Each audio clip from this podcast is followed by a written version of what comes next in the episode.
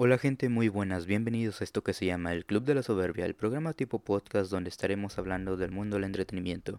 Y en este segundo capítulo hablaremos del personaje de Spider-Man en las películas dirigidas por Mark Webb y protagonizadas por Andrew Garfield, donde dejaré en claro, así como lo hice en el capítulo anterior, mis puntos positivos de estas tres entregas del personaje y... Ah no, que solo hay dos y cierto. Qué pendejo. Les juro, no es por mame, les juro por en mi mente eh, que sí creí que eran tres películas.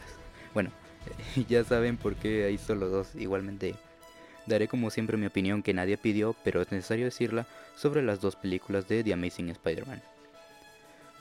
Comenzando diciendo eh, los, puntos, los puntos negativos, y vaya que sí tiene varios, y de inicios tenemos la intriga de la desaparición de los padres de Peter Sé que esto se creó con el fin de que tuviera un nuevo aire y que tenga algo que lo diferencia a la entrega pasada, pero al final termina siendo muy olvidable. Y además por el trabajo que tuvo Richard Parker con las arañas eh, hace que Peter pierda lo que lo hace especial. Es como si ya fuera una especie de el elegido. Aquí la muerte del tío Ben eh, se me hace muy estúpida. Literalmente el pobre tío Ben se murió por una lechita. Digo, en la anterior murió por un auto que Peter quería. Yo supuse que en esta nueva saga quería algo más, no sé, justificado. Algo más justificado que una puta lechita. Otra cosa que quiero mencionar es que esta saga tiene varios agujeros de guion y muchas subtramas de la subtrama, de la subtrama, de la subtrama a lo Inception. Otros puntos malos son las motivaciones de los villanos. Siendo sinceros, estos villanos se sienten como el típico villano de la época de los 60, donde uno se convierte en villano porque así lo pide la historia. Es más, les aseguro que en esa época hasta los villanos tenían mejores motivaciones que en la saga de The Amazing Spider-Man. Ah, por cierto, eh, que casi se me olvida. El traje de Spider-Man en la primera película es horrible. Se tomaron o sea, sé que se tomaron inspiración de los trajes de patinaje y que lo ensamblaron de tal forma que parezca que lo realizó un adolescente. Pero a mí en lo personal no me gustó. Al igual que muchos diseños de los villanos, eh, Harry tu chinga tu madre, no voy a decirte duende verde ni de pedos, eres una maldita aberración. Bueno, muy bien. Ahora toca decir los puntos positivos de esta saga hasta despedirnos. Los puntos positivos son bueno, muchas gracias por haber escuchado este segundo episodio. Nos veremos en la siguiente reseña mamadora. Ok, solo una pequeña broma. Necesito decir un chiste para que este episodio esté clasificado en comedia.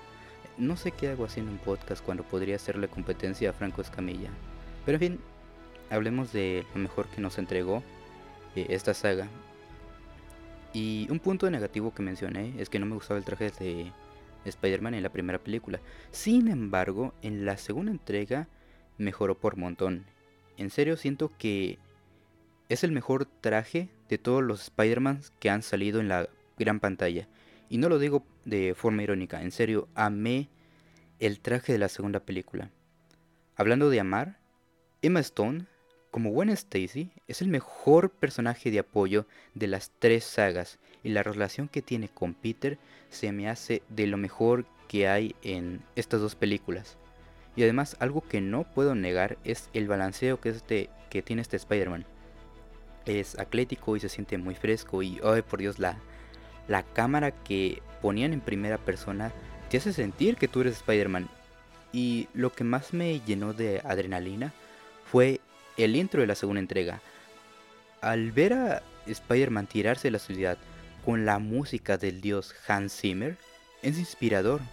Me, hacen que, me hace eh, querer ir al edificio más alto de mi ciudad, tirarme y querer lanzarte a arañas como lo hace en esta segunda entrega.